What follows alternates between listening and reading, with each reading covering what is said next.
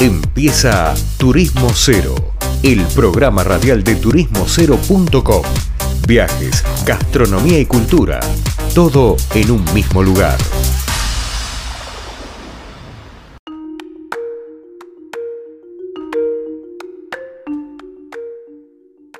Bueno, llegamos al final del programa y vamos a volver a hablar con alguien que ya hemos hablado varias veces, Alejandro Bersub, que es especialista en turismo de eventos e incentivos y queríamos ver qué está viendo ahora, cómo está viendo lo que está, la nueva actualidad que estamos viviendo. Hola Alejandro, ¿cómo andás? Hola Leandro, muy buenos días, buenas tardes, de acuerdo a cómo lo escuchen en este podcast, eh, encantado de estar de nuevo en tu programa. Bueno, muchas gracias nosotros de tenerte aquí. ¿Cómo estás viendo eh, la reactivación del turismo del que vos sabes tanto?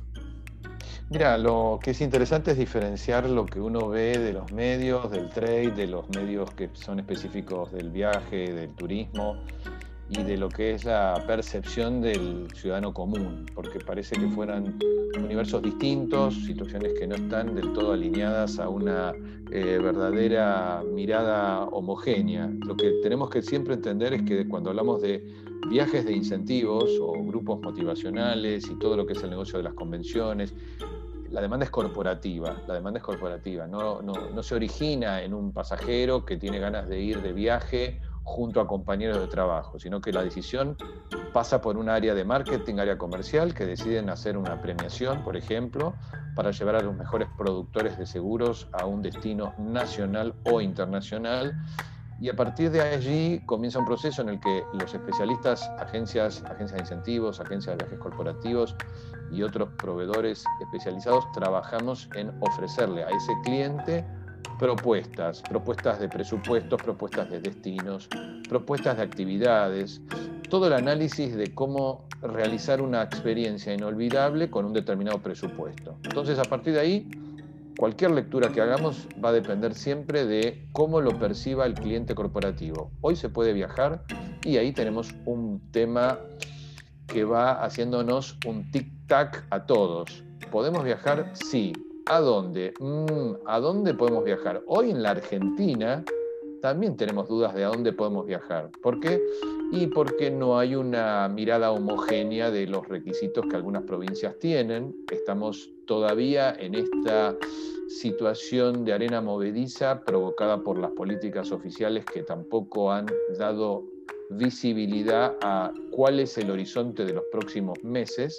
Por lo tanto, ahí tenemos siempre un desafío que es cuando no hay una mirada de certeza, el mundo corporativo se retira. Cuando digo se retira es no toma decisiones. No tomar decisiones no es en beneficio de nadie, porque las mismas compañías hoy necesitan resolver dónde hacen sus convenciones, cuando tienen que juntar a sus mejores distribuidores o a sus empleados de distintas oficinas. Normalmente hacen una convención donde se trasladan a una determinada provincia o traen todos a Buenos Aires.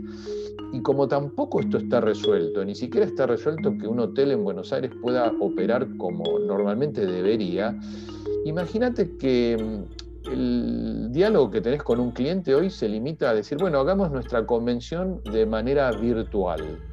¿Y cómo es de manera virtual? Bueno, tendríamos que contratar un estudio, un estudio de TV, un estudio de grabación, un estudio de eh, broadcasting o una sala de un hotel al que le llevaremos el equipamiento, el equipamiento ya lo tienen, para poner a dos o tres integrantes de la cúpula de la compañía con un poco de tecnología, con eh, virtualidad de pantallas, de eh, chroma keys y otros fondos virtuales y tratar de hacer algo divertido, entretenido, que permita que por lo menos esa convención se, se realice. Y ahí tenés que evaluar que el derrame que genera esto es totalmente distinto y menor que lo que hacíamos habitualmente, que era trasladar a la gente, los vuelos, los transfers, las salidas a comer, los regalos, las actividades con guías de turismo. O sea, todo eso hoy no existe desde hace un año y medio. Entonces, el impacto es horriblemente malo, pero además, si yo te sacara de la Argentina y te dijera, bueno, ok, pero podemos llevar un grupo al exterior y hoy técnicamente bajo los decretos tampoco está permitido los viajes grupales. Entonces, yo quiero subir a 30 eh, clientes de una empresa de seguros y llevarlos a Cancún, donde no voy a tener problemas de PCR, ni cuarentenas, y etcétera, porque esa es otra consigna. Hay que acordarse que nosotros cuando trabajamos en llevar a grupos al exterior tenemos que pensar si hay una necesidad de visa, si hay una necesidad de presentar un certificado de vacunas, que hoy pasa a ser lamentablemente una política que muchos países están intentando imponer, a pesar de que está en contra de las leyes universales y de los juicios de Nuremberg, pero toda esa discriminación eh, ridícula que se está tratando de imponer por razones que después en otro capítulo las charlaremos o que las podemos interpretar, hoy conspiran para que la demanda se reactive. Esto es un dato, más allá de que te guste, el que yo veo en los eh, diarios, foros de diarios masivos, hay gente que está muerta de miedo y reconoce que está muerta de miedo, pero pretende que los que no estén muertos de miedo se queden en su casa como ellos. Y ahí tenemos una grieta bestial, que es pensar que los viajes y los programas que hacemos de incentivos eh, son cosas superficiales que se, que se pueden demorar y, retardar para cuando estemos mejor y no comprenden que la naturaleza de viajar no está solamente asociada al placer. Eh, viajar es parte de una economía mundial que necesita de la interacción, nuestros viajes corporativos son herramientas de motivación y de productividad, no es simplemente ir a tomar un trago y a pasarla bien arriba de una discoteca. La gente tiene quizás una mirada muy poco profesional de lo que hacemos, quizás también hay una responsabilidad del trade general, no solamente en Argentina, a nivel mundial, de no reconocer los verdaderos logros que tienen las actividades que hacemos, los eventos, como generadores de, derrame económico, pero también de compartir conocimientos, compartir cultura, motivar a las fuerzas laborales.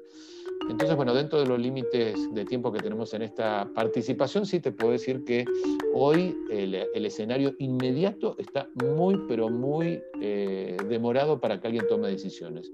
A pesar de eso, ayer tuve una charla con un cliente importante y me dijo, mira, si para septiembre la visibilidad de poder llevar un grupo al exterior, que es el plan en noviembre de 2021, vemos que sigue esta limitación con la conectividad aérea, que ese es otro punto, tendremos que mirar qué pasa si llevamos los dos grupos que tenemos de la compañía, que son casi 120 personas, a dos destinos nacionales.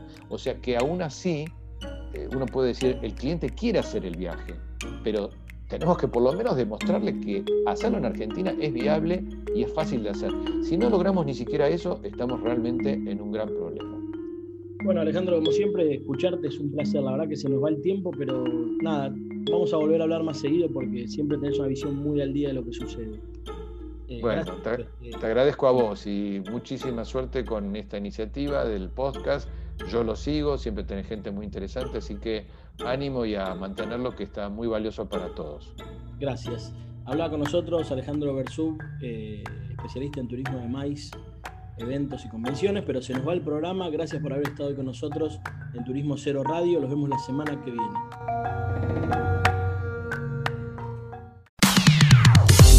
Esto fue turismocero.com en radio.